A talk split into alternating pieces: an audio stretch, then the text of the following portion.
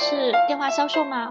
咨询公司里面剥离出来的，就一开始它可能是一个 head hunting 的一个 department，超出同龄人的成熟，已经看了这么多市场上大数据，我会知道你的在整个市场中你的竞争的优劣势在哪。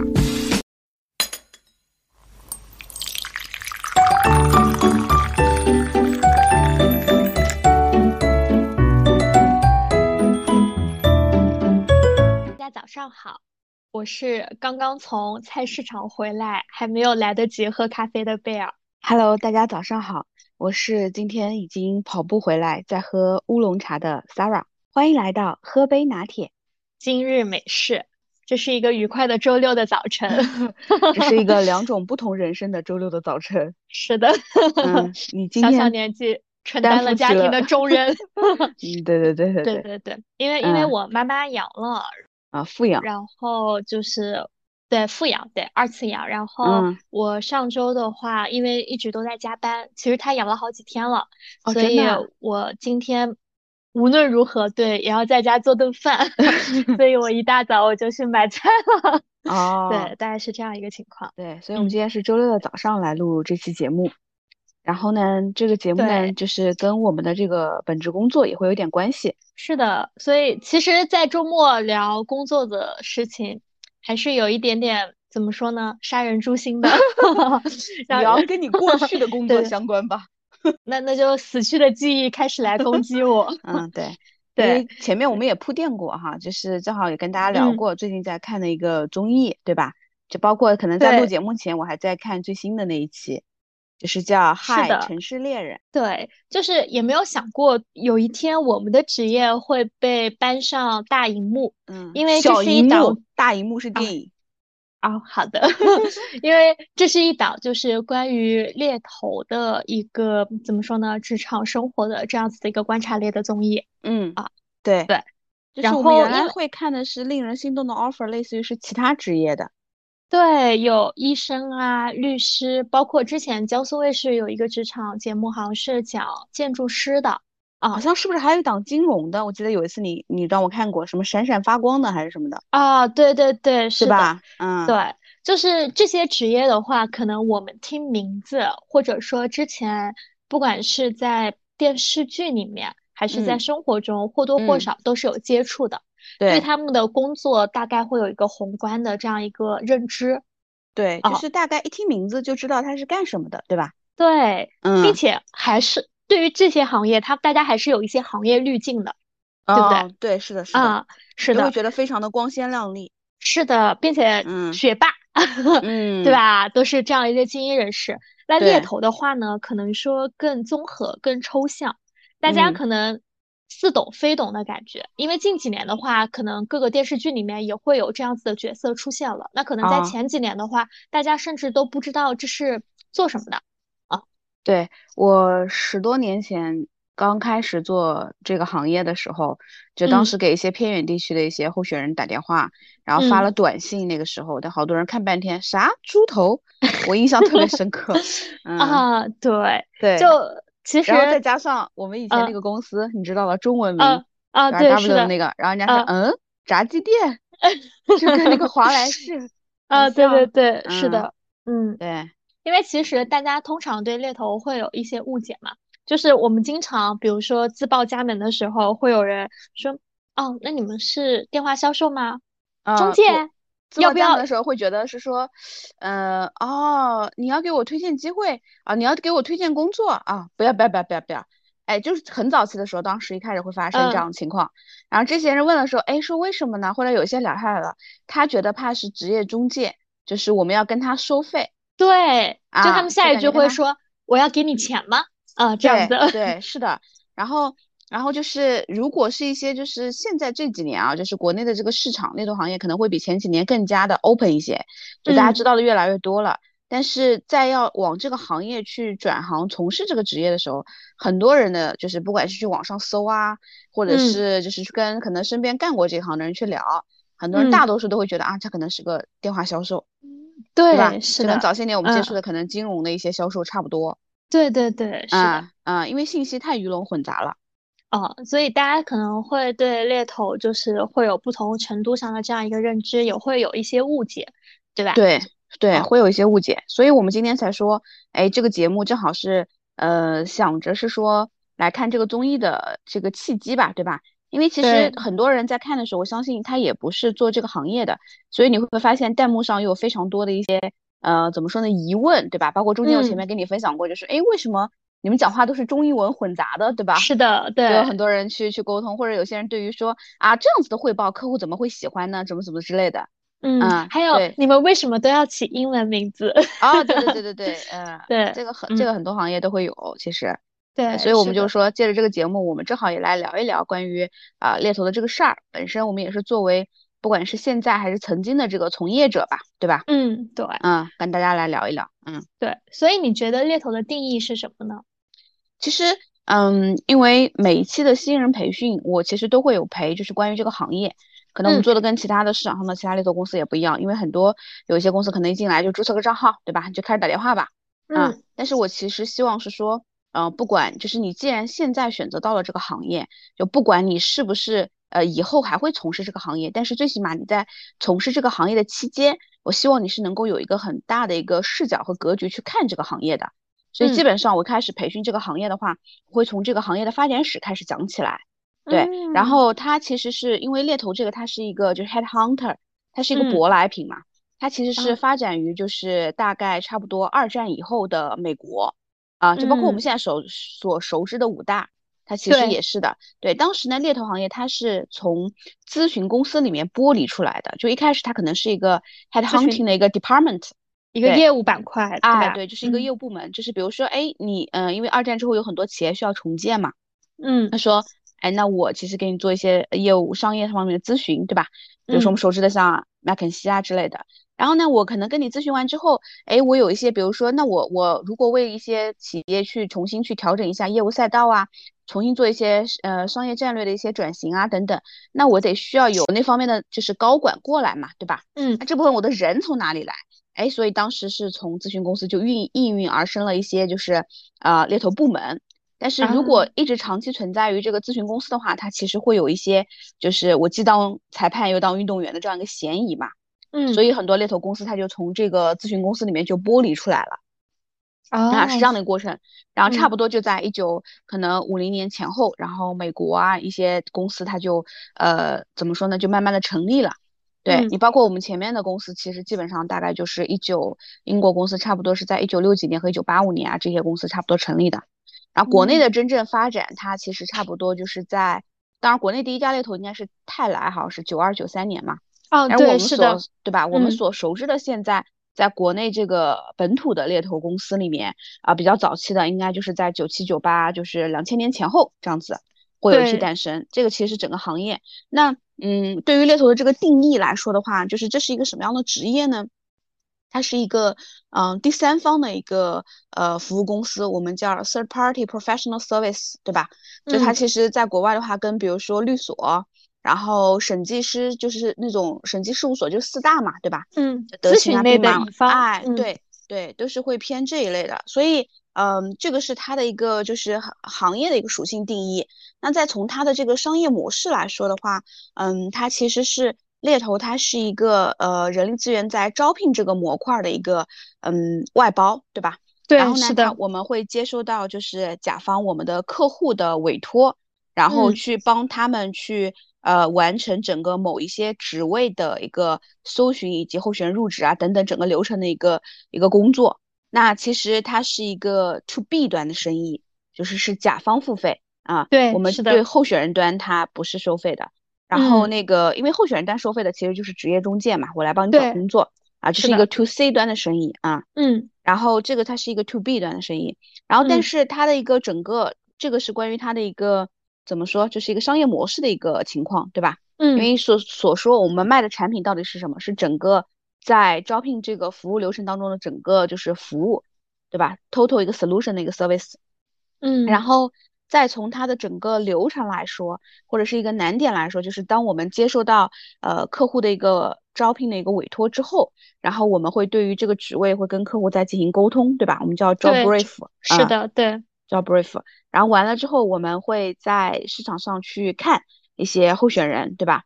然后当然，因为我们如果做过这个行业的，可能知道可能会有一些大致会问 KA 模式和 PS。那 PS 的模式可能是说我先于客户的需求，我可能已经在市场上对于我的所在领域或者这个就是 area 或者 function 一些呃 candidate 会有一些人才的积累，会对这块的市场候选人会有一些洞察，对吧？嗯。然后在整个过程当中，我搜寻到合适的候选人之后，我们也需要对他进行 interview 面试。然后推荐给到客户啊，然后再跟客户去沟通这个候选的一些反馈，包括后续的一些面试流程的安排，然后双方可能对于这个职位的一些变动啊、一些沟通啊等等，然后再到后面的整个 offer 的谈判，然后入离职的一些跟进，对吧？就是这个候选人离开老东家，再到入职新的公司，然后再到包括新公司的一些融入啊、流程的一些管理啊等等，就应该是这样一个全流程的工作。对，是的，嗯。对他的工作流程，就是 Sarah 刚才是从，比如说大概我们的一个工作的一个步骤去进行了这样一个说明。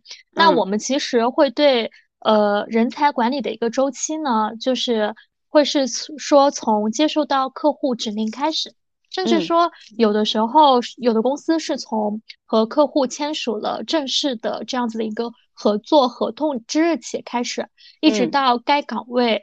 呃，人选，比如说到岗过了一定的保证期的时间，嗯，然后相当于说一个服务它告一段落这样子的一个情况，project 结束了，一个 project 结束，但是可能说在候选人端的话，猎头更是一个说是伴随着候选人职业成长的这样子的一个第三方的一个职业或者伙伴啊，就是对于对于客户来说其实也是一样的。因为他不是会 for 一个职位来找你，对吧？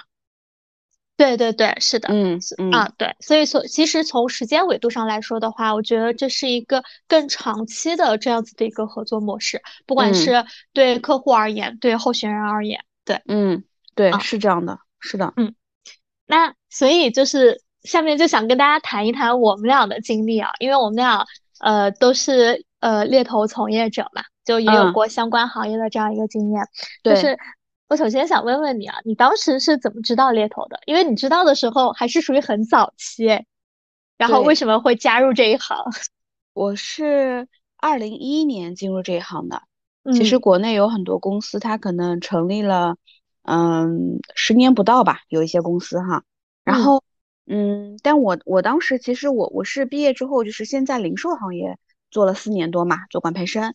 嗯，然后内部有一些 rotation，然后其实四年多我都没有换过公司。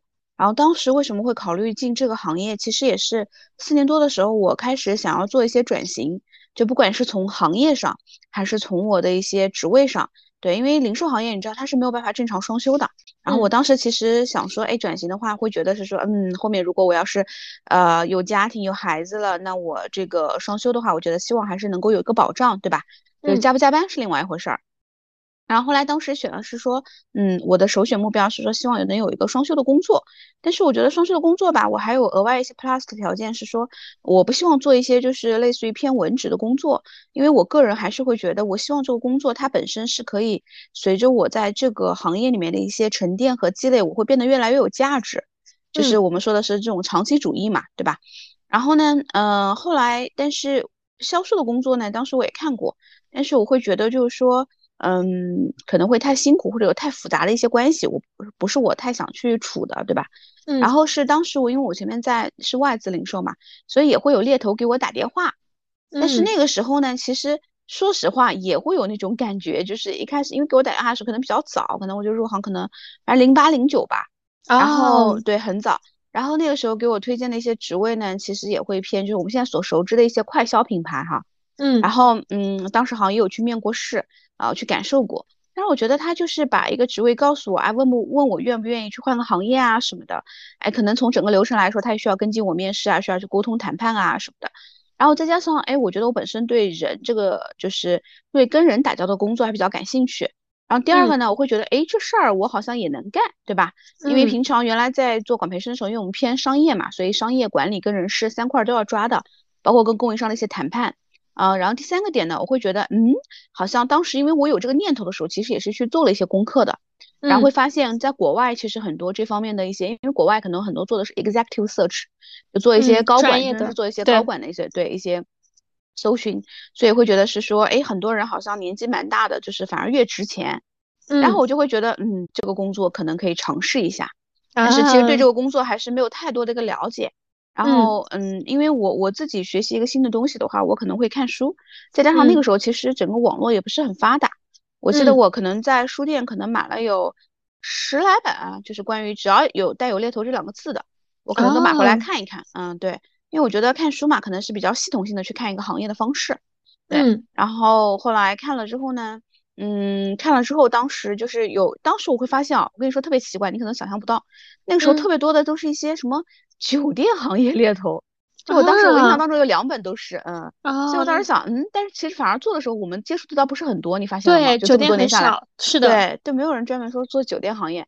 然后那时候当然影响还有最深的一本书，就是可能在我那个年代啊，做做猎头的都会有看过，就是《猎头局中局》，啊，你前老板也很喜欢，肖东楼。我知道，我知道，对，是的，啊，那个时候看那本书的时候，其实他是以就是呃娃哈哈的那个总裁宗庆后我有有点为原型的，就是讲那个呃矿泉水饮料这个品牌嘛，然后帮对方去挖高管什么的，然后因为是小说的形式嘛，所以你就觉得嗯还蛮有趣的，然后当时真的幻想着是哇，原来做猎头是可以接触到这么高端的人脉的，而且会觉得啊好像这个。事情干起来也蛮爽的，所以刚开始我没有进猎头行业之前，我想象中的猎头就是我在一个机场，然后等我一个候选人，然后呢面完了之后见完了 之后，我就又飞到另一个城市，然后去见我的客户。觉得 当时对当时想的就是可能是这样子的一个情况。后来我就在我的就是网站就是求职网站上把我的简历就是求职目标对嗯 open 了，然后做了个简历，然后也改了一下就是求职方向猎头。然后就发现哇，就是感觉很快就接到了电话，嗯，当时就是国内的那个国内的一个，当时应该是在整个国内本土的猎头公司排名前三的吧，一个公司啊，南京人超级多，对吧？嗯，当时我去的时候七十多号人都有点吓到我了，所以我当时也是一天头面试，嗯，面了大概有个三四轮吧，然后面试结束他就给我发 offer 了，嗯，所以这个。就是我当时刚入行的，但那家公司反正我就做了十个月嘛。这个就是我进入猎头这一行的一个一个经历，嗯，是比较早，嗯，对，很早期，对，并且一一年，也算是见证着南京的猎头市场的一个变迁，哎，算的，算的，对吧？当时其实你说现在大家都可能都用的比较多了，猎聘，对吧？嗯，那会儿我们我刚进来的话，猎聘还没有诞生呢，猎聘应该就是在一一年底或者一二年那会儿，嗯嗯，是的，对对，嗯，那你呢？我来想一想，我当时进入的这个故事。我当时是这样子，我是在一六年的时候进入的猎头行业，然后我当时进入猎头行业，纯粹就是一个机缘巧合。嗯，我没有你，就是像你之前做过那么多的功课。我当时因为之前的节目中也提到过，当时毕业以后呢，就是一直在外面玩儿。到了九月份，我该读书的朋友去读书了，该工作的朋友去工作了，然后发现只有我一个人在玩，然后啥都没有，也没当时也没找工作。嗯，然后当时大概在八月底左右的时候，我就开始找工作，然后也找了很多关于行业相关的一些那个工作。当时呢，但是就是可能跟我的预期会差一些。嗯，然后我有一个大学同学。他当时在北京做猎头，嗯，然后他做的是金融方向的猎头，就很 fancy 嘛，嗯，然后他当时跟我提了一下，但那个时候我甚至都不知道他的一个整体的一个工作流程大概是什么，我只。知道可能说，呃，他是跟人力资源相关的，然后呢，就是对，然后呢，就是说，呃，会会会会会比较 fancy，比较洋气一些，嗯，对吧？然后就符合那种刚刚求职的小女生的想法，嗯，并且我的第一份工作也不是说从一些传统的招聘网站上找到的，嗯，我应该之前提过，我是在微博上看到了我第一家公司的 HR post 的一个招聘信息，嗯，然后给他发的邮件，嗯，哦，你那时候都还蛮蛮新潮的哦。也不是，我觉得那个时候可能我都不知道怎么用这些招聘软件 哦。因为因为我记得我们当时校招的时候，我不知道现在还有没有。我们当时是在大街网，大街网，我知道，你知道这个网站是吧？对，可能那个时候招小朋友的时候，可能是 HR 可能用过嘛。对对对，因为当时校招的时候，然后包括像一些前一些前程无忧啊，嗯，无啊之类的这样一些网站，那个时候猎聘有没有我都不太清楚。然后呃，所以当时我觉得，反正大街和前程无忧当时 post 的一些就是招聘信息的话，可能我觉得跟我适合的不是很多。并且那个时候我已经毕业了嘛，就很多针对应届生的岗位，可能大家已经就是呃，就是提前已经关掉了啊。嗯啊，所以当时我是在微博上看到的。然后当时为什么会选择和加入那家公司呢？之前有提到过，就是我的第一任老板，他是他是一个很很很斯文、很文质彬彬的一个人，我被他的人格魅力所吸引。第二个的话是。因为当时我们的办公环境呢，当然现在懂了，那是属于一个联合办公的一个办公室。嗯。但是对于刚毕业的我来说，我觉得是很 fancy 的。嗯。因为联合办公的地方，其实它装修的都很好。嗯。啊，对。就是当时我过去的时候，我就觉得哇，它比我之前面试的那些公司都好哎。哎。啊，对。然后第二个的话，就是你会发现，哎，老板和员工就是都很职业范。嗯。啊，对，然后并且很重要的一点，就是因为那个时候我需要找一份工作嘛，嗯，然后我觉得他这个起码说从呃表面看的，包括整体聊下来的一个初步情况，它是符合我一个预期的，所以我就选择加入了这一行，真的是一张白纸进入。对，所以你当时其实也不知道猎头是干什么的，或者说不是那么清晰的。对，不是那么清晰。我记得我当时面试有一轮就是打 cold call，嗯，就是呃之前应该有提过，他应该是给了我三家公司，让我找那三家公司的销售呃总监，嗯啊呃，是让你做一个 PPT 吧？不是让我做 PPT，他是就是给了我三家公司。然后说当场呈现吗？还是后面再来呈现？不，当场就是当着他们面打电话，就是说，那我们今天下午是一个 role play 的这样一个形式，那你需要把这三家公司那个业务的销售总监找到，嗯，啊，就找到姓名和联系方式。那你当时怎么找的呢？呃，当时的话，我我当时的当时的那个老板他给了我他 LinkedIn，哦，啊，对，然后并且那个时候我都不会用猎聘。然后怎么找的呢？首先一开始就是你内心会很忐忑，嗯，你不敢打电话，特别是这些人他会比你就是资深很多嘛，对。然后我记得我当时有几个我是通过纯信息检索的方式找到的，嗯，就是呃对，因为我这人还蛮八卦的，我比较喜欢深挖，嗯，所以我可能会在一些论坛之类的，我去找到这些人的名字。哦，所以你这个特质可能还蛮适合做猎头的，是吧？啊，这这个是，然后但是因 为其实他们这个面试主要是考验你打电话的能力嘛，嗯，沟通的一个能力，所以其实 我找到两个的时候，当时就是意思想要让我去电话沟通嘛，所以我也打了一些。但是那个时候我也不是很会用 LinkedIn 检索人，然后我记得我最后呈现的应该是几个人没有找完，但是呢，我通过信息检索找到了两个，然后我后来通过公司官网转前台找了两个。哦，了解。所以就是因为可能他们看我当时给前台打电话，并且。就装的很像嘛，就说那我需要你们这块业务，你能不能把这个给我？然后他前台还会问我说，哎，那您是哪家公司？我记得我当时应该让我找的是一个电缆行业的一个什么销售总监，就其实我对电缆是什么我都没有概念。嗯，然后对，就反正诸如此类的这样子的一个事情。了解，对，所以这个是你前面就是进入的时候其实不太了解，对吧？然后你刚刚其实还提到了一个点，我们也可以跟大家分享一下，就是很多大多数的猎头公司啊，就是我说上规模的或者稍微有一些，嗯，怎么说呢，或者想在这个行业做的还不错的吧，对吧？嗯，其实它的办公环境都是还是比较好的。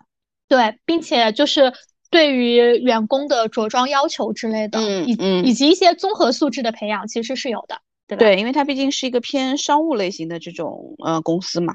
对，并且一般像这种类型的公司追求的是一种专业化和职业化。对，是的。哦，对，除非就是后面啊，后面因为我们其实之前做的行业会比较类似，对，就是因为毕竟是一个公司的嘛，或者是一个体系下来的，你钱老板就是，但是其实后来我也有一些朋友或者他们去做，比如说类似于互联网行业，对，是的，他们其实着装啊什么的就还好。这个对更贴近于他们所做的那个行业的候选人。是的，是的，对，并且沟通啊之类的，甚至办公环境都要多元化一些。嗯，对，所以这个是刚刚我们讲了，就是说怎么样当时入行的。我们俩之间可能入行的时间也差了五年嘛，对吧？对，差了五年。嗯，差了五年。然后就是进去之后呢，进去之后挑战。嗯，进去之后的话，因为我觉得这个我们俩可能是非常不一样的挑战啊。嗯。因为我对，因为我当时我可能我我就是第一份工作，什么都不懂。嗯。然后坦白来说，当时我刚进入的前三个月，对我来说没有特别大的挑战。哎，你当时我突然想起来，你去。这家公司的时候，你没有考虑过？哎，这家公司人不多，哎，会不会倒啊？我没有，甚甚至我不记得啊，不是你问我的，是之前我们俩一个共同的朋友问我，就是我现在这家公司，嗯，因为我加入的时候也是属于很初期，嗯，他当时也问过我这个问题，嗯，你当时有没有觉得他会倒？我我我觉得我可能都没有想过这个，我比较看老板，嗯，对。啊，我我当时，我当时当时刚加入的前三个月，其实我没有什么压力，也没有觉得很难做的一个点，因为其实对于猎头小白而言，我在这里只呃就是只针对于比如说你刚毕业进入猎头行业，或者说你工作经验比社会经验比较浅，进入猎头行业的时候，嗯，呃，其实面临的一个比较主要的一个挑战就是第一个是打电话，嗯，你敢不敢去拨打这个电话，嗯，以及聊下去获取你想要的信息。嗯，第二个的话就是面对公司内部的一个 KPI，嗯。啊，因为很多公司它会对你，比如说你会有每天电话沟通的这样子的一个信息记录的一个要求，嗯，有的公司比如说二十条，对吧？要比较详细，然后对你每周的一个简历推荐是有要求的，嗯啊，正常的话一天一份吧，最起码的五份一周。然后到了后续可能会对你的面试啊，或者说业绩会有要求，对吧？但前期一般就是备注和那个 CVO 嘛，我们叫就是简历推荐。那其实我在前期的话，呃，我的备注和简历推荐其实是蛮高的。嗯，呃，主要的一点说的是过程的 KPI。对，过程的 KPI 其实还是蛮高的，因为当时主要的一点就是当时很年轻，并且刚进入职场，没想不会想那么多。嗯，每天的目标就是我六点半能够下班。嗯，所以我平时我也不会跟比如说同事们闲聊乱扯，我的工作时间就是在工作啊啊。然后我记得我当时接的第一项任务就是，因为你知道我们会有一些内部的一些比如说信息嘛，当时是呃去沟通，包括整理南京及其周边市场某一职能的所有的外资候选人。嗯啊，我知道会有他们的一些联系方式，包括过往的一个沟通记录，就是我要把他们重新激活啊。然后当时我的就是我们以前积累的 list 吗？对，当时我我大概就是一天一页纸，一页纸的话大概在二十五到三十个候选人左右。嗯，就是你这个是要沟通完的，沟通完之后呢，然后并且那个时候还不是很流行加微信，我都是通过邮件的方式。嗯，就 greeting 对 greeting，然后让他们给我最新的简历。然后你再对最新的简历做整理，然后同时的话就是你需要去做一些客户的 case 嘛，然后去做推荐。所以当时对我而言的话，我觉得还好。我觉得呃好，就是能够适应的一个点呢。第一个是可能有别于一些其他公司，我做的当时是一个同质化的职能。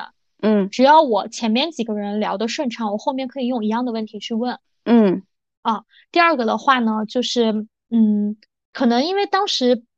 年轻啊，不太懂这种 KPI 的压力，嗯啊，就没身上没有特别多的压力，不会说考虑很多老板的想法啊、公司的政策啊、我未来的发展之类的。嗯，对然后我觉得这个地方是我们俩比较像的，对，就是遇到什么事情先做了再说，对，不太会去想啊为什么会这样呀？这个是不是有点太高啦，或者是什么，对吧？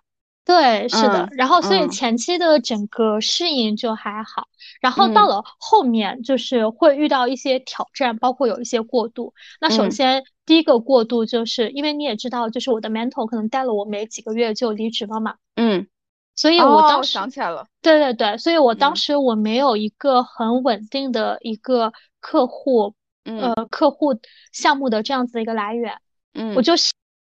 是吃百家饭长大的，嗯，就用他们来话来说，我每一次升职都是靠百家饭养活的啊，就是我没有自己的 客户，并且那个时候，嗯，对，并且那个时候我不具备 BD 的这样一个能力，也不会放我出去 BD。嗯，所以我。我别人给我 case，然后我这个相关的我就去去做交付，做后面的维稳啊，然后可能说针对于别人给我的 case 跟我相关的，我进行单线的这样一个客户的联络啊，啊，就是很被动，其实，嗯，就是当你做了一段时间以后，特别是说当你。呃，有一些成绩想要再往上有些突破的时候，你会感觉到有一些被动的。对，理解的。对，那个时候你也会懂，就是那个时候，你除了就是我们过程 KPI 的一个压力以外，我们还有结果嘛？就那个时候开始要说你要去承担你自己业绩了。我觉得猎头其实很大的一个焦虑的一个来源吧，就是一方面可能说你内心的一个恐惧，对于跟陌生人。老板、客户沟通的一个恐惧。第二个的话，就是你的指标压着你嘛，你要怎么完成它嘛？当当你当你不知道怎么完成它的时候，你内心会带来焦虑。嗯嗯，明白。对，所以当时是遇到了，就是你突然意识到，然后很被动的时候，然后去做一些改变。对，嗯，对。其实其实刚刚我们在讲这个流程的时候，我有一趴其实没有说。就是说，我们是需要自己去开发和 BD 客户的嘛？其实，对对对，我只是从我们从客户那儿接到委托开始说的。嗯，对，是的。然后这个可能是你初期遇到的一些问题和挑战。就对于我而言，其实，嗯，我的挑战来自于两家，就是我虽我我有好几段猎头工作的这个经验嘛，因为有不同的公司的经历。我第一份工作，第一份的猎头工作，其实只做了十个月。但这个十个月是因为我原来在外资，然后去突然去本土公司，当时的民营公司你知道正规化也不是那么高，然后我会有点不太适应的。其实主要是来自于文化方面的，对，因为我比较喜欢平等的环境，就是我不太喜欢是说老板是老板，好像等级很森严的，这个我不太能够接受。然后第二点呢，其实当时我们因为那会儿进猎头行业的话，就是当时那个行业其实也不是很成熟，在国内，然后。嗯，挑战其实比你那时候一六年经历的会更大，因为你想一六年我那会儿已经去其他公司开，帮他们把猎头部都打起来了，对吧？就是那会儿已经搭完去第二家公司了。然后那个当时我们的挑战呢，主要是在于我们一批进了好多人，然后也是的，我差不多打了两个月的 cold call，有两个月，中间有很多人都离职了。然后那会儿就是比如说，嗯，当时有一家南京的有一家五百强公司，他们需要在南京，就是他们需要新扩一个事业部，新的一个产品的一个 BU。但这个 BU 的话，他们之前因为是没有做过的，所以他们要对标挖同行业的很多人，然后这个时候就是也是一样的，我们自己去需要去寻找在这个行业的可能 top ten 的那种对标的公司，然后挨个去找他们在南京这块负责整个市场跟销售的人，然后找出来之后就是去聊。当时其实网站的话，可能靠的可能都是一些呃五幺啊、智联这一块儿，这块儿比较少。然后主要还是靠就是 cold call，一个个去把这个人精准找到。第二个呢就是打 list，对，是的，对，就是早期的哈。然后，但是呃，我会觉得那会儿的就是我我那十个月在那儿的一个感受啊，工作下来，有的时候为什么后来想离开呢？一方面是因为文化，另外一方面的话，我觉得这做着做着跟我想象中的猎头实在是太不一样了。我不说百分之百接近吧，对吧？我也不希望，我也知道我我后来当然进去我知道我不太可能说我一上来就做个高管的，对吧？然后，但是我觉得会跟我差的特别多。我就是感觉在网上找个人，好像我对客户公司稍微有一些了解，哎，我知道他们公司是做什么的，然后把卖点说一说，然后就告诉你说，哎，hello，你好，请问是伊莎贝尔吗？哎，你好，我这边是猎头打过来的，然后我这边有个职位什么什么的，想跟你聊一聊什么什么的，然后就是那种硬推、拼命劝，你懂的。是的，对，而且那会儿不懂嘛，因为那会儿那个公司也没有什么细分啊什么的。反正虽然说是大制造业，但是我基本上你看跨国家电，然后重工机械，对吧？然后你刚刚讲的光纤光缆这些，其实都有做过。那每个行业它就跨度很大，然后每个行业里面它每个职能就是也很大。你知道我成的第一个 case 是在一个 K 是给一个南京一个荷兰的公司做 cable，就是光纤光缆，招的一叫一个跳线工程师。其实他是一个偏研发的岗位，然后这个人是我从南通找的，所以那时候找了特别多的异地候选人，然后也很难做 for mapping 啊什么之类的。但当时我会觉得，如果这样持续下去，我每天我的技能好像不太会提高。但是其实我真正是在第一年的大概十月十一月，我当时做了一个，就是给我们当时那个客户招两个就是总监的岗位，一个是 marketing director，还有一个是 supply chain 的 director。然后在我接触到就是 marketing director 那个职位里面一些呃比较比较怎么说呢，比较 senior 的一些候选人的时候，我会觉得给我打开另一片天。就那个可能是我觉得真正开始让我感受到猎头可能有些价值，是说，哎，我可以结识到这些优秀的候选人，我可以看他们整个的职业发展履历是什么样子的。是的，对对。所以那会儿我就觉得我不能在这个公司待下去了。后来那会儿也是，就是一方面也是在留意，是说我还是想回外资公司。在南京当时也没有什么外资，好像，呃，唯一有的其实，我不知道节目里能不能讲啊。反正比如说当时有 Manpower，但是我不觉得它是一家正规的做外资猎头嘛。然后后来那个。嗯，在我当时有一个前同事，他之前就是就是我当时有同事，他在杭州的，之前别人给他打电话推了南京的这个机会，然后他就给我推了，因为他在杭州，他也不会回南京嘛。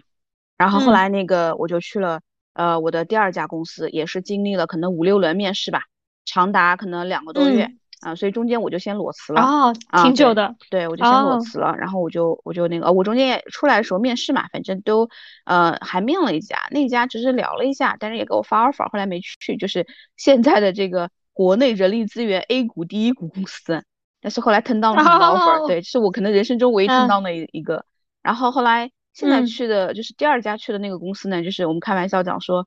猎头行业大型，知道吧？应该说当时的大厂，黄埔兵校是吧？大厂，黄埔军校是不是？对，是的，是的，南京的黄埔绝对是南京猎头公司的黄埔军校，就是 Robototters。后来我当时去的时候，其实，嗯，当时啊觉得没什么，就觉得，嗯，可能挑战和压力其实是来自于，就是呃，induction training 就开始了。我当时跟你讲过吧，就是要去，我四月份从前面公司离职的，完了两个月，六月份去新公司入职的，在二零一二年，然后去入职的。是我要去上海 training 两周，然后你知道我我从小就是小学、中学、大学都在南京上的嘛，就突然一下要离家两个礼拜，然后收拾东 西，然后而且当时一进去的时候也有点就是上上就是在上海总部报道的第一天 training 嘛。然后也有蛮有点惊呆的，因为当时我们一批十三个人，我印象非常深刻，因为当时有有名名单嘛，发 email 给你，告诉你去住哪个酒店，然后你的呃你的那个就是 roommate 是谁之类的。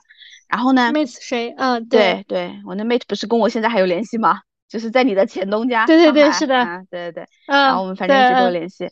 然后呢，他呃后来那个第一天就发现，妈呀，上海的那个总部那边嗯进来的一些就是呃同事嘛。全是海归，嗯，然后 对，而且那一批就是，而且那一批那个我们当时有一个人不跟你说是个 A B C 嘛，然后呢他不会讲中文，所以呢就是就导致就是因为那个时候在我二零一二年入职的公司的时候，我们不是在办公室那儿办公的时候，其实整个环境还是蛮洋气的，它真的是外资嘛，因为有很多的老外，然后还有台湾人，当然是中国的啊，然后就是还有一些澳大利亚的什么的，就是他是澳籍。但是他们基本上跟候选人沟通，其实都是用英文的，因为那会儿做外资嘛，嗯，然后有一些是消费品的，还有一些 banking 的，啊，然后但是当时因为有那个人，他他能可能听得懂，听懂一点点，然后中文也不是很好，所以就导致那两周的培训全部是英文。然后呢，就是我虽然第一份工作就是第一份工作是外资，那时候我们店长什么的也有法国人嘛，对吧？但是你想，我毕竟也丢了一年多，而且你换个行业，很多术语你是不太懂的。哎呀妈呀，然后就在那儿，就是就是有点 suffer。你听其实还好，没有什么问题，肯定是的，不会有那么大的障碍。说，但是你知道关键是什么呢？关键是就是你要上去，因为我们这个这个技能它是比较偏 skill 层面，你需要去练的，所以导致我们的 role play 都要用英文。你想一下，我想我又不天天面外国人，然后对，然后更惨的是，就是我记得第二周，第一周是 for candidate side 的一些 training，然后第二周是 for client side。然后呢，嗯，client 那端呢，就是有一个就是 client meeting 嘛，对吧？然后 client meeting 的一个 role play，因为那会儿对我挑战比较大的就是我之前在前一家公司只做我们说后端的交付端，我也没有什么 BD 啊，包括客户拜访啊这些的经验。然后第二个 client meeting 的那个 role play 呢，抽签，我正好抽到了跟那个 A B C 一组，然后就更惨，我要跟他配合，配合完了之后还要去跟就是跟当时的 trainer 去去做 role play，他是 client 嘛，啊，去他是 client，哎，然后可能是。嗯，那可能是我的框架加上他的语言表达，然后反正我们我们拿了那个就是第一嘛。然后呢，我记得那个时候很很还蛮搞笑的，那个第一的那个就是奖奖励吧，reward，其实就是跟那个 trainer，嗯，就第二天在酒店共进早餐啊，早餐我们没有共进晚餐，好吗？晚上你还要加班呢，嗯。哦。然后那会儿 那会儿在那边的时候，就是第一个也是一样的，因为在上海的静安区嘛，然后办公环境也很 fancy。而且我们当时在那边的两周，就是因为它这个模式跟前面一家是完全不一样的。很多现在我觉得很多小朋友他如果进猎头行业，不是进的外资，可能不太会碰到这样的模式了。因为现在大多数，我觉得市场上百分之八十，你进了一个猎头公司，可能你的 leader 就会要求你打电话，对吧？但是我们那个时候我们的 KPI，其实在上海两周的话，一周我们也有 KPI 的，就是要你要去 sitting 四个人面试，就是因为我们当时的 KPI 考核是一个礼拜十个 meeting 嘛。然后，所以我们是需要去见人的。那你想，我到上海去，我能见谁啊？然后，但是是要求，就是说你要寻求，哎，这个其实对于内向性格来说，当时蛮 suffer 的，是你要寻求周围同事的这个帮助，那就是都是一些上海的老顾问嘛。就比如说，他们要是在办公室有 interview 发生了，就是能不能让我 sitting 一下，因为我要完成我当周的四个 sitting interview 的这个 KPI 嘛。KPI。然后，但是你要知道，一共有十三个人都在上海 training，上海也就那么几十个顾问吧。那你想一下，可能后来就会发现，一个 senior 的顾问有两三个人在那旁听，啊，我们真的要去看那些人他是怎么去 interview 的。然后当时他也会，就是有些人也会很礼貌的，就是拒绝你。他说，因为这个候选人我跟他很熟了，就是我不能够让你看一个非常标准化的第一遍面试什么样子的。哎，所以当时为了完成，你就是只能凑别人的时间，因为有些人他们是约的晚上见候选人的嘛，所以你就只能那个时候去见。然后当两周的结束，然后再回到南京的时候，就第一份前面的那个挑战就给你讲过了，就是在于 cold call 啊那些东西你根本就不懂嘛。第二份的这个挑战就是回到南京之后，就是压力，就是我跟你说扑面而来，就是那种感觉。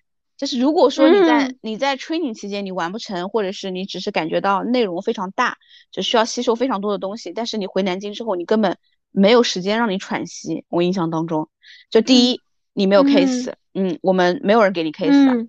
你我做 quality function，你需要自己把这个 function 给 run 起来，然后啊第二系统库当时因为南京刚开嘛，一年都不到，然后所以没有没有什么数据库啊，因为这个 function 没有人做啊，所以系统里面是没有这方面数据的，啊你需要一点点去搭数据，然后第三同步在完成这两个情况，你还要完成公司每个礼拜的 KPI，对吧？然后八十个 call，对吧？二十个简历推荐，你说你都没有职位，你简历推荐怎么来推？然后十个 meeting，你要不停的约人拜访，然后再加上那还有个。潜在的就是我对这个行业根本就不懂啊！你说汽车制造，我又不是学这个工厂理工科这块的，对吧？我还得了解质量是干什么的啊，因为也很抽象，对吧？然后所以就就回来之后，而且再加上我的 mental，就是真的是压的我就是气都喘不过来那种，就压力当时真的感觉巨大。但当时就是对爆棚，而且我我有没有跟你分享过？就我的 mental 挺有意思的。那当时是就是第一个就是你知道那时候上班反正。买买买是我已经是很很唯一的爱好了，对吧？然后呢，但是快递寄到公司的时候，他是他不准我上班时间拆快递的，他觉得是浪费时间。然后比如说啊，我一到十点半，我说哎我饿了，然后我也比较喜欢容易饿嘛，然后他就说饿就对了，说明你早上认真干活了。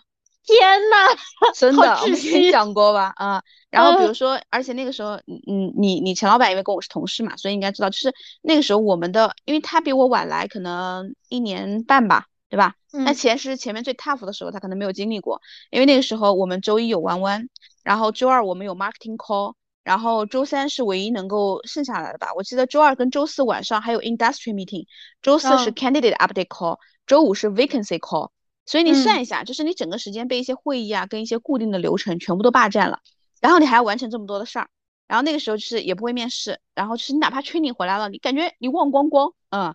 然后又去，就是所以所以就是跟你说，前两天就是见的那个同事，就我跟你说做采购方向的，因为那个时候呃我跟他家住的还比较近嘛，就往一个方向的至少。然后就是他帮了我蛮多的，而且他做 sourcing 嘛，我做 quality，我们是一个团队的。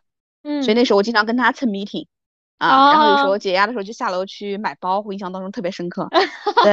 然后然后然后他也比较 nice 嘛。然后那个那个就是反反正那个时候就是很痛苦，然后什么都不懂，然后还每天那个，但是我觉得就是也一点点过来了。当时也觉得就是自己不要想太多，就是做好做好每一个 call，做好每一个 call。我印象当中第一个我见的那个候选人很 junior，我第一个人我第一个人就是化工行业的那个质量的候选人，我见他的时候，他跟我是就是算校友吧。他是硕士化工的，对。然后我跟他见面的时候，然后在我们楼下约他晚上。其实那个人，我现在再回想起来也蛮不容易的。你说下班之后要从六合赶到新街口市区，嗯，对。然后第一次他吃饭，吃饭没怎么吃，我 拿着简历，人家在那吃饭，我一直在问他 这是什么意思，那是什么意思。嗯，然后我要到的第一个关于那个公司的有一个公司的 list，其实是那个人也是樱桃金虎，是我的就是呃是我原来高中的，因为他也是南京人，然后是我高中的那个比我长一届的学长。哦，然后他当时他们的班主任是我们的化学老师，然后就是硬套关系嘛。嗯，然后当时就是人家 mentor 其实带的蛮多出去见人的，我的 mentor 就带我见过两次人，而且都是让我约的，所以有的时候我也会蹭别人的啊，因为那个时候回来你也要去 sitting 别人的嘛，然后你就慢慢积啊，慢慢积累啊，然后那会儿约人也不太好约，因为你知道南京当时跟苏州的情况不太一样，苏州办公室他们就在园区嘛，他们工厂什么都在园区，所以他们其实是可以利用中午晚上见人的，因为有见人的这个 KPI，如果你就是不去见的话，就你来回路上非常耽误时间。而且那会儿我的候选人基本上都集中在江宁、新港，对吧？那两片。然后后来就就每天跑江宁啊，而且那个时候你知道，就是也没有江宁那会儿，我记得地铁好像也没有怎么通吧，然后也没有滴滴，你打出租车如果很偏的地方，你根本见不到。我还印象特别深刻的是二零一二年，对，二零一二年八月八号那天有台风，我在一家五百强的公司，我在 Honeywell 那个对面打车啊，根本打不到。那下午印象特别深刻。然后还有我跟那个同事，当时他帮助我吧，应该算 BD 的第一家公司啊。那个公司当时我成了一个 offer 嘛，对吧？嗯。然后谈合同一边谈，然后真的是我们两个女生蹬了一个高跟鞋，然后车子下噔噔噔噔噔走到那个工厂那个，从工厂走出来你就不太好打车了。对我我我特别理解这个，我我要插一句，我曾经也在类似的一个工厂那边，嗯，然后我是打车到那，然后我在。那个门口等我的同事或者老板一起拜访客户，嗯，我的那个高跟鞋卡在了他们的那个下水道那边，我印象特别深刻。然后最后我应该是把两个鞋跟都拔了，但是你知道，就是，哦，它它不是那个说断了，它是你那个鞋钉那一块卡住了，你知道吗？啊，我知道，啊，知道。然后后来它那个鞋钉断了，然后你那个鞋跟再踩在，他们又都是那种瓷砖地面，那个上面声音就很奇怪。嗯，对，哇，我所以我印象特别深刻，对吧？所以，所以我就觉得，就是，所以那会儿约人啊，然后见客户啊，见人就还蛮，还还蛮耽误时间的。然后你想，你回去，你你见了十个人，你得回去，我们在系统里面有 record 十个备注吧，对吧？我们 notes，对，notes，还要写邮件，哎，对，写邮件，对，然后发简历。但是那个系统因为是英文的嘛，因为当时我们那个公司跟就是。R W 和 Michael Page 他们是用的同一套系统，就是 Profile 是总部的一个英国公司的一个系统，然后又全是英文的。你想那个时候就是对你的这个 Written English 要求特别高，就你必须得快吧？对。啊而那个时候你想你每次完成，所以后来我再去外地，我们不是还有外地出差嘛？因为你外地出差，你没有办法说回去马上立马补那个就是 Notes，所以我一般都在路上先用手机把它给敲好，因为不然真的就是忙不过来，就是你要学会时间管理嘛。然后下一家，然后等一等。然后你就会觉得，嗯，但是就是，然后后面还要约人啊。我印象特别深刻的就是，因为周一到周五真的不太好约。你周一到周五，你就算五个晚上全部都约出去，你想一下，你也不够当周的 meeting 啊，你要十个呢。因为很多人上班他都没办法不放见面，所以我那时候我记得前面的大半年，我记得我差不多每个周六都用来见人。对，是的，就是把人周末约出来，然后为了有的时候让自己效率更高一点，平时如果把事情干完，然后周六我记得反正经常吧，在新街口和江宁，我是经常见人。新街口反正从中午吃饭开始约一个，下午约两个咖啡，你至少能完成三个。啊，在江宁也是，然后基本上就是后来为什么我那时候你看也没有成家吧，呃，成可能结婚了，然后也没有要孩，还没有生孩子那时候，然后我很多时候约的候选人，我后来慢慢掌握一些规律了，就是我可以约那些候选人星期六或者是早上嘛。因为他们小孩在旁边上课，反正他在那坐着也是坐着，啊，是的，是的，对吧？所以我印象特别深刻。然后后面就慢慢慢慢见人，等到我差不多，我觉得前面持续了半年左右，我觉得我对于这个市场已经很了解了。就是再加上我，我有一个功能，就是我跟你讲，我记性不是蛮好的嘛，对吧？对，就是我见过的，或者对于它的整体的一个简历，我基本上都是能背出来的。就我看一眼，我大概能记得。然后所以就是半年过来了之后。你会觉得渐渐对这个市场，会对于他们所做的事情，你一点也不陌生了，然后你也比较有成就感，对吧？然后所以，所以其实我们讲到说这些前期的一个适应跟挑战啊，就我们顺顺带着可以往后聊了，就是我会觉得，嗯，在前面那些就是这些工作，可能大半年过来，甚至于一年过来之后，但我前面试用期的时候还是蛮 suffer 的，嗯，就是对对吧？KPI 很高，对 KPI 很高，而且那时候没有给你 case，我当时五个月才成了第一个 offer。你要放在现在猎头行业，如果给你现成 case，你这个实在太慢了，对吧？那当时那个市场就又没有数据库，又没有人，又没有怎么的。然后当时我也被做了 PIP，然后后来那个，嗯，但是反正就熬过来了。但过了那个试用期之后，我就感觉好像坐上了火箭一样，就是感觉一个月可以出两三个 offer，然后你就会觉得就是你，因为你就会感觉前面是缓慢爬坡嘛，后面其实你就会比较顺了。所以那会儿的时候，我会觉得，嗯，好像我之前一段时间的积累在爆发了，对吧？啊。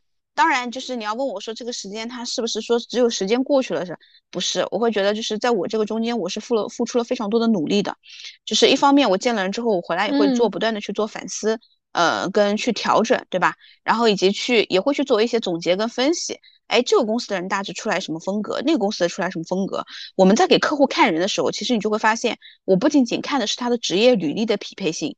更多的是我要了解客户要招的这个人，他要完成他现在哪些比较 tough 或者是比较艰难的一些事儿，可能不在于仅仅是完成这件事儿，更多的可能是这个候选人过去跟他的一个文化、性格各方面的一个匹配，对吧？以及比如说他的老板的风格，这个人过去他跟他的直线领导他能不能沟通到一起？我觉得这些是后来你可以很深的去看招聘这个行业，而不仅仅是说我好像给你推一个人，然后赚一笔钱。对，是的，这个是是我感受蛮深的。然后第二个点就是，我当时会觉得，嗯，再回来再看啊，前面那一两年的这个成长啊，你会发现在再到后面，第一个，你刚开始见的，因为很多候选人，你可能我真的是见了他好几次，对吧？你会觉得哇，我刚开始见的时候好厉害呀，好有光环啊，五百强公司又是这么好的履历，对吧？然后又是那个。啊，对，甚至于我见的有没有跟你讲过，见的第一个 line manager，当时，因为当时跟你一样呀，就是我们当时是 quality 这个 function，所有在南京的外资公司，包括南京周边的一些城市，就是 manager 和 director 全部都要见。我见的第一个那个总监，然后那个人南大的本硕，然后呢就是手雪白雪白的，就一个男士，然后皮肤很好，印象特别深刻，很聪明，一看就很聪明那种。然后但是。他跟我约在他们公司附近，你知道工厂附近也没有什么，就是蓝湾咖啡嘛。然后当天下午问他有没有空，就提前约好时间。我只能说认识一下，也不会给他推岗位什么的嘛。他一上来跟服务员说：“哎，服务员来盘瓜子。”然后就在那嗑瓜子，一边嗑瓜子一边听我说。我印象特别深刻。但是后来他帮助我，就是我给他下属的下属招了一个人，而且他还帮我完成了那个候选人谈心。对，当然这些可能 HR 不会不不知道，但是就是就是我前面见了很多人，我会觉得他很厉害的。其实。等到一年之后，我再去见这个人，嗯，我开始可以好像不用仰视他，平等的，对啊，对，一个是平等，可能甚至于还可以，哎，往下看看，哎，我能看到他身上，或者他在整个职业发展过程当中，他可能有哪些 bug 点，或者他可能有哪些在职场上需要注意的点，我觉得这个可能是我的成长跟成熟，对吧？嗯，对，就是一开始只看到简历，后来你发现你把它当做一个人来看了，对吧？就是或者是说我已经看了这么多市场上的大数据。我会知道你的在整个市场中你的竞争的优劣势在哪儿，这个我觉得是基于就是我过去可能一年多的一个努力的工作，然后再过了好几年，再到后面就是嗯，因为在外资猎头也好，包括后面就是创业也好嘛，对吧？然后我就会觉得我在跟很多认识了很长时间的 HR 或者再去沟通的时候，也会发现有很多的 HR 当时我觉得他特别厉害，哎，后面我好像也慢慢的就是可以让。嗯，给别人一些建议，哎，他们可能也会觉得，我觉得，哎，不用再仰视了，也会觉得，哎，我也能帮到他们，所以你就会觉得，嗯，成长速度其实会比别人也会更快。是的，对，角色也会有这样子的一个转化，然后看的多了，然后输出的慢慢也变多了。对对对，所以这个是这个是我的一个，嗯，就是刚刚说正好从挑战，然后说到了，我觉得这个可能行业给我这个职业吧，给我带来了什么？嗯，对。嗯，对于你而言呢？在我看来的话，就是猎头行业给我的一个带来的一个成长啊，嗯，我觉得会有几点。首先有一点就是我会在呃很多场合说的，我觉得它给我让我养成了被迫学习的能力。哦，对，啊，对，因为坦白来说，我不是一个像你一样主动爱看书的人。嗯，啊，爱学习。但是这对爱学习，对我我涉猎会比较杂，比较广，但是我不是一个很爱去钻研的人。嗯。就很浮于表面，然后，所以我会觉得，就是猎头行业，它让我去养成了这样一个被迫主动学习的一个能力。嗯，因为你每天接的东西可能都是新的，对吧？对，然后并且我这个人呢是这种，虽然我不爱学习，但是我接收到一些新的事物以后，我一定会在第一时间百度，对，第一时间百度或者去查一下，就是我要大概知道它的一个全貌，可能没那么深刻，所以我会觉得它让我持之呃持之以恒的去就是接受一些新的事物，然后能够让我一就是一直在成长，嗯。啊，然后包括就是同时我也会讲到嘛，我说就是让我被迫保持好奇心嘛，对吧？对，我觉得这个这个对我是终身受益的。对，啊，这这一点是。然后第二点的话，就是在职场上，我觉得，呃，特别是我的第一份工作啊，呃，我觉得它养成了我的一些职业习惯。嗯，这个也是贯穿我整个职场，对我很受用的。就是不管说是在我的嗯着装、谈话、嗯谈吐，对，嗯，还是在我的一些商务礼仪。邮件、文本，甚至说微信的一些编辑上，对，嗯，就一些很细节的方面，它呃给了我一定的这样一个 training，然后也给了我这样子的一定的概念，嗯，能够说让我在即使在现在，我感觉我在有些事情上，我还是在运用当时的一个模式，还是受用的，对，嗯。啊，然后第三点的话呢，我觉得就是嗯。我坦白来说啊，我觉得，嗯，猎头这份工作，它给我带来了，呃，超出同龄人的成熟，嗯，以及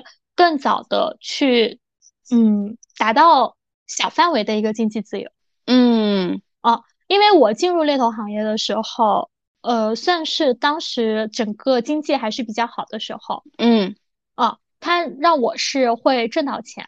并且会让我觉得挣钱没有那么难，就自我满足满足没有那么难。当然不是那么大富大贵、买房买车之类的啊。嗯。然后对，然后第二个的话，就是因为接触的人很多，并且你也知道，就是我当时接触的候选人，真的就是清一六的素质很高。嗯。并且就整体还是属于那种比较斯文专业的那种类型嘛。是的，是的，对吧？对吧？嗯。然后谈吐又都很好，都很有 sense，男男女女都是这样，就是。因为当时做外资也比较多嘛，所以外资的候选人整体而言，因为当时基本上还是要是比较有竞争力的，不管是在他的学历啊、能力上，他才能去，对吧？而且其实合作的都是一些比较好的公司。对，是的，所以就是呃，他们给我带来的，比如说一些新的思想和概念，嗯，就是确实会让我说比一些我的同龄的朋友，甚至说我跟我一起毕业的一些同学啊之类的。呃，就是会让我会在考虑问题的一些角度上，会比他们更成熟、更全面。嗯，对，对。然后第四点的话，我觉得就是我在前期讲的一个共同成长和陪伴。嗯，因为我进入猎头行业的时候，我接触的候选人普遍大我要十岁往上。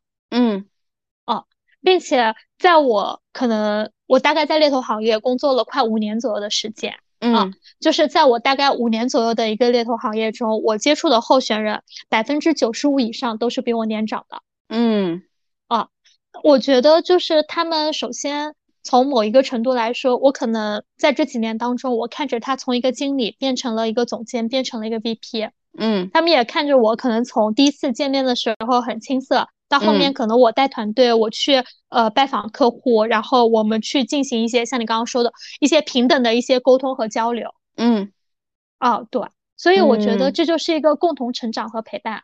然后他也让我获得了很多忘年交，就是可能大我十几岁这样子，但是我们每年还会吃一次饭，然后交流一下彼此这一年大家的工作和生活的一个进展。对，你说的对，就是我会觉得。嗯，刚刚你讲了几个点，其实我也蛮有感触的。就是猎头行业，我觉得它是在呃，如果不管你是应届生啊，还是说你有一定的应届生吧，大多数可能我当时我们当时因为那个公司它只招就是五年工作以上的经验的人，然后你会发现，如果你是应届生进来的话，其实你会比同龄人呃更快的实现就是你经济上的某些自由，对吧？就是至少你就是不需要那么的说呃去斗啊，去就是一些乱七八糟的事儿。你只要把你目前的这个工作做好，对吧？我觉得这个是一个。第二个就是，啊，你说，我觉得应届生你只要活下来了，你在短时间内你是能获得经济自由的。啊，好的，是一个应届生进入猎头行业的一个，呃，叫什么新？嗯，怎么说？怎么说呢？就是新趋势还是怎么讲？不是，我刚说什么？就是讲是说，呃，敞开心扉的忠告，就是类似于哦，对对对，敞开心扉的忠告，因为有很多人他会觉得，我干，甚至干了一两周、一两个月，我不合适，我赶紧跑，嗯，又或者我扛不住压力，然后就是双方都不。呃，不互相选择之类的，但是我觉得你熬过那段时间，你活下来了，那还是能挣到钱的。对，我同意，我也觉得，我觉得就是前面的时候，前面都是难的，因为我会对每一届可能新来都会说，前面刚开始做这个工作肯定是难的，因为行业行业不懂，对吧？然后猎头猎头技能啥都不懂，那肯定会难的。然后你刚刚讲第一个是那个，第二个就是我觉得人脉，就是你会获得很多可能跟你平常的这个生活的交友圈不一样的人。就我们讲的人脉，还不只是说我认识多少人。而是可能就是会有那么几个人，你可以就是通过这份工作认识，但是你们可以后面一直保持这样很好的关系，可能不再是说就是猎头跟候选人或猎头跟客户的关系，哎，就是有很多事情就是当成朋友一样，可以去问，可以去咨询，对吧？甚甚至有些人他就是你的伯乐，对吧？哎，对，他就是你的伯乐，对，是的，是的。对，这这是真的，就是包括我有候选人，他可能在我后来创业的时候就说，哎，我当时也可能咨询过他，要不要出来创业，哎，他也就说，哎，给了我一些建议，包括说，哎，你需要不需要资金的支持啊，等等，对，是吧？嗯嗯，对，所以就是会觉得收获其实还是挺多的，嗯嗯，然后，所以我们如果有一些听众朋友之类的，他们想要加入这个行业的话，对于他们如何去筛选，比如说猎头公司也好，或者说。行业领导也好，你这方面有没有什么建议呢？对，其实我会觉得，嗯，就刚我们正好讲了比较多这方面的工作嘛。如果听到这儿，可能有小伙伴可能想加入或者想转行进入这个行业啊，就是说，哎，那我这个公司怎么选，对吧？鱼龙混杂的什么的，就是我会觉得第一个就是网上的信息啊，嗯，就是尤其是论坛上的有一些啊，就看看就行了啊，不用太看进去。因为说实话，因为我觉得能去网上花时间去写这些东西，肯定是在这个行业做的不是很好的。对吧？嗯，而且还怀抱有一些负能量的，就是想要去宣泄一下。对我觉得这个东西呢，你看一看，然后再还原一下，可能他当时去抱怨的这个点是什么，再看看自己他抱怨的这个点你能不能接受。比如说加班啊，我觉得加班这个事儿在这个行业是常态，但是你你就是就要看嘛，就这个行业它首先这个公司它有没有加班文化。我自己是非常讨厌，虽然我也经常加班，但我是很讨厌加班文化的，因为我会觉得加班是我当时这个项目我没有做完。或者我手上的工作没有做完，或者是我就是想超出我自己给到客户的预期，我会去把这个事儿完成，对吧？这跟你自己定的标准有关。所以我觉得网上的信息少看。我觉得第二个呢，就是你可以去正规的去看一些他们公司的，比如说，嗯，第一肯定我们讲说筛选公司嘛，对吧？筛选公司呢，我觉得去看一下他们公司的一些公众号、视频号啊，或者是官方的一些东西。因为官方的东西呢，它肯定是说全都是好的、正面的。我们不是去看这个，而是去看。他们去发布的这些角度，你就能看出来这个公司它比较看重什么，对吧？是的啊，这个公司是比较注重人文关怀，比较注重成长、员工的发展，还是比较注重卷等等，你这些都是能看出来的。然后对，然后这个是一个公司的文化，你可以看一下，选择跟自己相符合、期望就是相匹配的。第二个点就是，如果我觉得在猎头行业选公司啊，嗯，我不太建议选那些就是啥都做、没有细分的。我觉得，因为这个行业的本质，你想时间做的越长越精专，你肯定要有细分的。我觉得可以看一下，就是这个公司它的一些有没有做一些细分。如果杂七杂八是我们团队可能什么都做的，啊，我觉得我我建议其实慎重选了啊。然后细分行业里面的话，就是也结合吧，就是呃热门赛道的话，也要看一下这公司是不是才转的热门，就嗯过去几次是不是都是看到热门就转的。我觉得这种还是蛮危险的，因为当你都觉得市场上什么都是热门的时候，其实呃这个时候进来，说实话已经晚了。就我觉得还是得看一下他们有没有沉淀和积累的这种行业，就是它是不是一个可能见见热风就使多了的这样的公司。我觉得这种公司我也不太建议选。对，然后我觉得如果就是呃公司选完，然后这种行业的赛道选完，我觉得旗下其实接下来我就会，我觉我是我跟你一样，我也是个特别会看老板的人。就我觉得带教你的老板很重要啊，就是我觉得这个点呢，其实，嗯，就是看两个点吧。第一个，在这个猎头行业里面，首先他自己过往的这个专业技能过不过硬，啊，这个不不要听他说他自己做了多少年，这个没用，那就过往的业绩嘛，对吧？以及他长期的这些，你也可以问问，比如说他现在的一些客户来源，我觉得在这个行业真正做得好的人，其实如果他不换赛道，他不太缺客户的。而这客户他不需要 BD，对吧？客户都会给他转介绍，因为客户认可他的服务。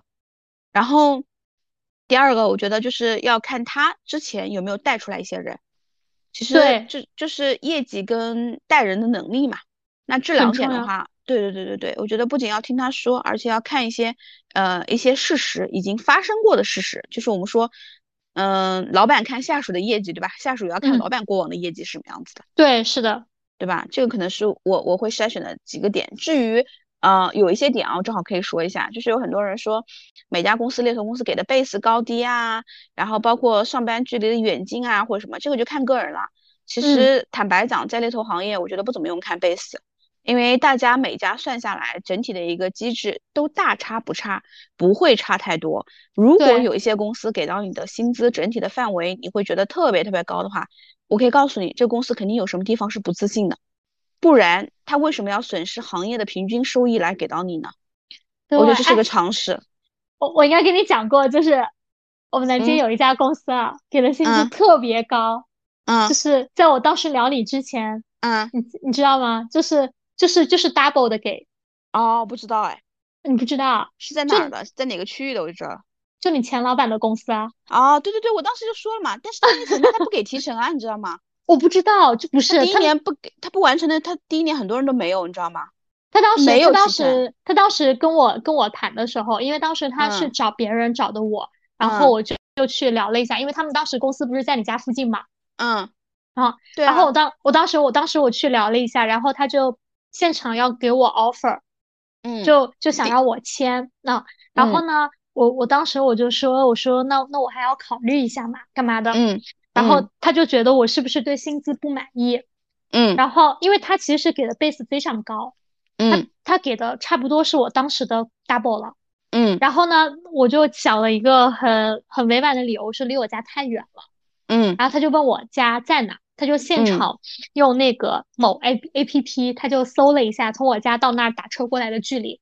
他说：“那这样，我每天再给你额外报销，比如说多少钱的打车费。”嗯，我当时心想：“天呐，就这样，我不改呀！你越这样越不改。”对对，他当时给你这个呢，我可以跟你说，基于两个点。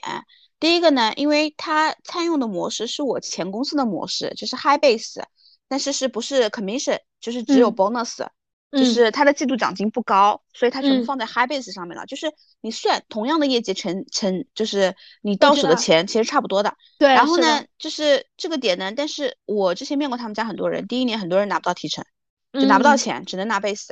然后我觉得第二个点呢是，呃，就是 maybe 啊，可能是因为你前面来自的那家公司，就你前老板跟他是这个关系，他想用你身上的某一段资源。嗯，对吧？还还有你，他知道我跟你聊过啊。对对对，对，就是这些点，其实都都会有，我觉得都会有有有有这个可能，嗯，这个来。当然，我们拿这个不是为了讲具体的案例，我们只是觉得，就是如果他给出一个超出可能市场上均值的一个薪资的话，呃，你得去看一下他为什么会是这样，对吧？对，是的，对，嗯，对，我觉得这个就是关于这个行业进入这个行业的筛选哈。然后，哎，那有一个问题啊，可以问到你的，哎，你这个问题有补充吗？呃，你说我没有补充，你说，嗯，对，就是因为你现在其实从猎头行业转行进 HR 了嘛，就有很多人他可能也会想说，哎，猎头好像跟 HR 也差不多，那猎头跟 HR 它有什么样的区别呢？如果我选的话，我会怎么选呢？对吧？嗯嗯，我其实我觉得啊，在我做猎头的时候，有很多老板会跟我讲说，猎头是一个很纯粹的工作。嗯，啊。其实你还没有这么感触是吗？对我没有，我没有那么多的感触，因为其实当你猎头做的越久的时候，你觉得它不纯粹的点，是因为你天天跟人沟通，你做的是人的生意，凡是涉及到人的事情就没有那么纯粹的，嗯。啊，很动脑子。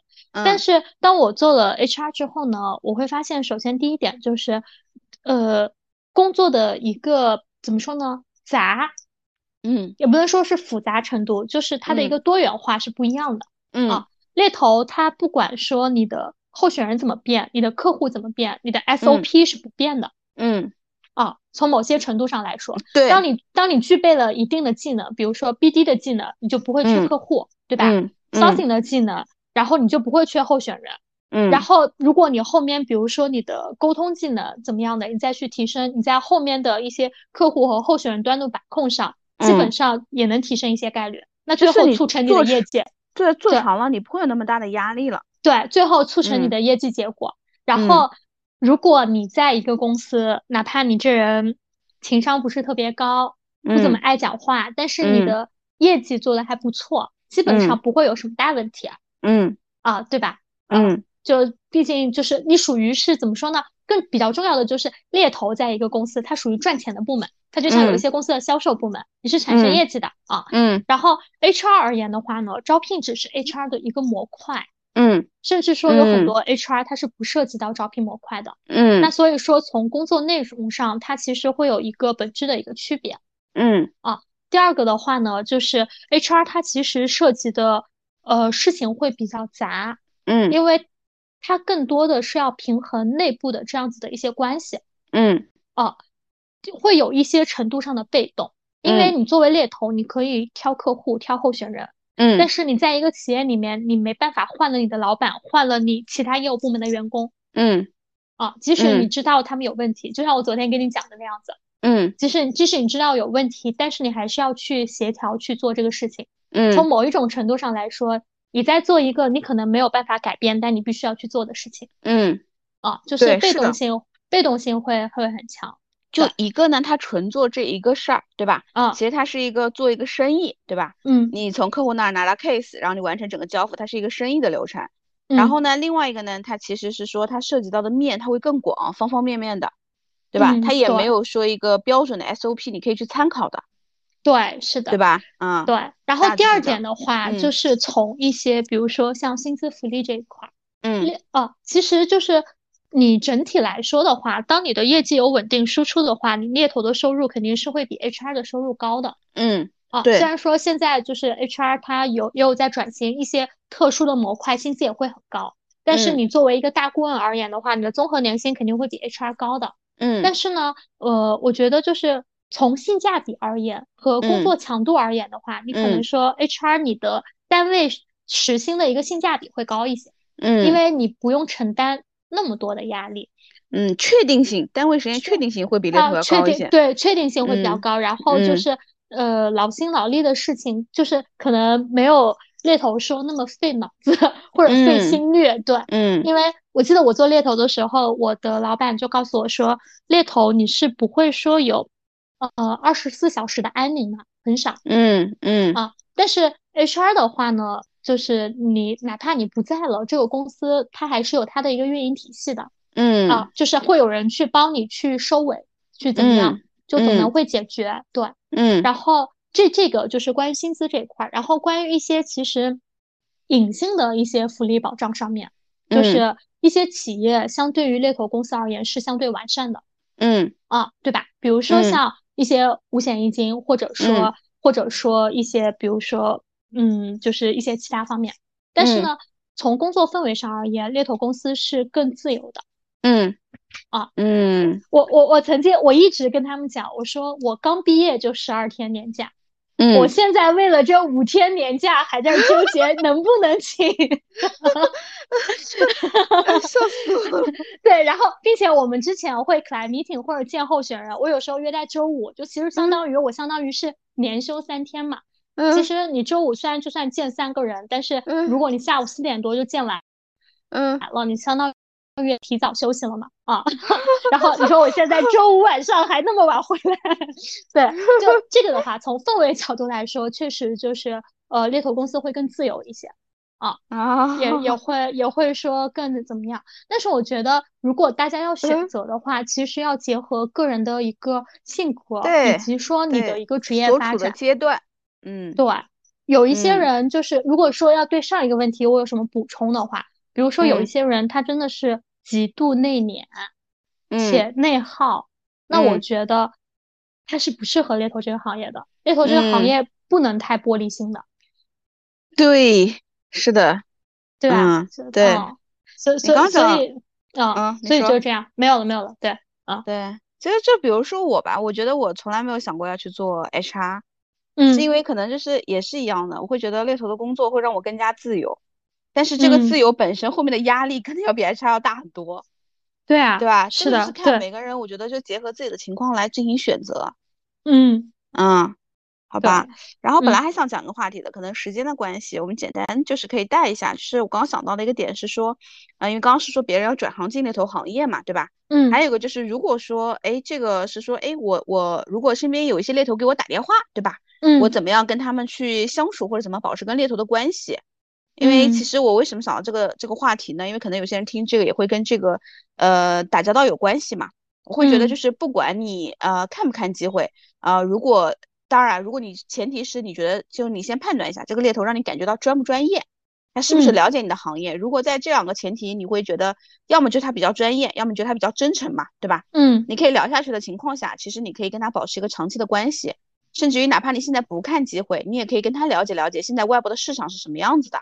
对，是的，对吧？我觉得身边有个猎头的朋友，对你而言，就整个职业发展上面绝对是有益而无害的。对，如果有一个能够陪伴你职业。成长的这样子的一个人在的话，我觉得是一个非常好的事情。对，其实你会比你身边的很多同事要多一双去看外面的眼睛。对，是的，嗯，对吧？对，这个可能就是我最后想补充的。嗯，好呀，嗯，好那我们今天其实关于猎头这一块的话，聊的还是蛮多的。对，当然，我觉得对于一个职业而言的话，我们这短短的几十分钟肯定还是没有道尽的。如果大家。呃，对于猎头行业、猎头工作，甚至说如何跟猎头相处，有什么疑问的话，也欢迎在评论区给我们留言。那我们也会在接下来的节目中，呃，跟大家交流解答。嗯，对，是的，是的，因为今天也是五二零，刚刚其实一边在录节目的时候，已经看到我们公司的小伙伴对在发了，你看到了是吗？我看到了，我还看到你刚刚给我发了一个今早跑步。对对对，正好在看图片的时候。然后那个他那个就是叫你只想要一份工作，但我给你一份事业。对，是的，好的。然后在今天这个特别的日子里，然后祝大家能够爱自己、爱家人，好吧？嗯，也祝大家在未来的职场生活中有一个成功的事业，好吧？好嘞，好，拜拜拜，嗯，拜拜。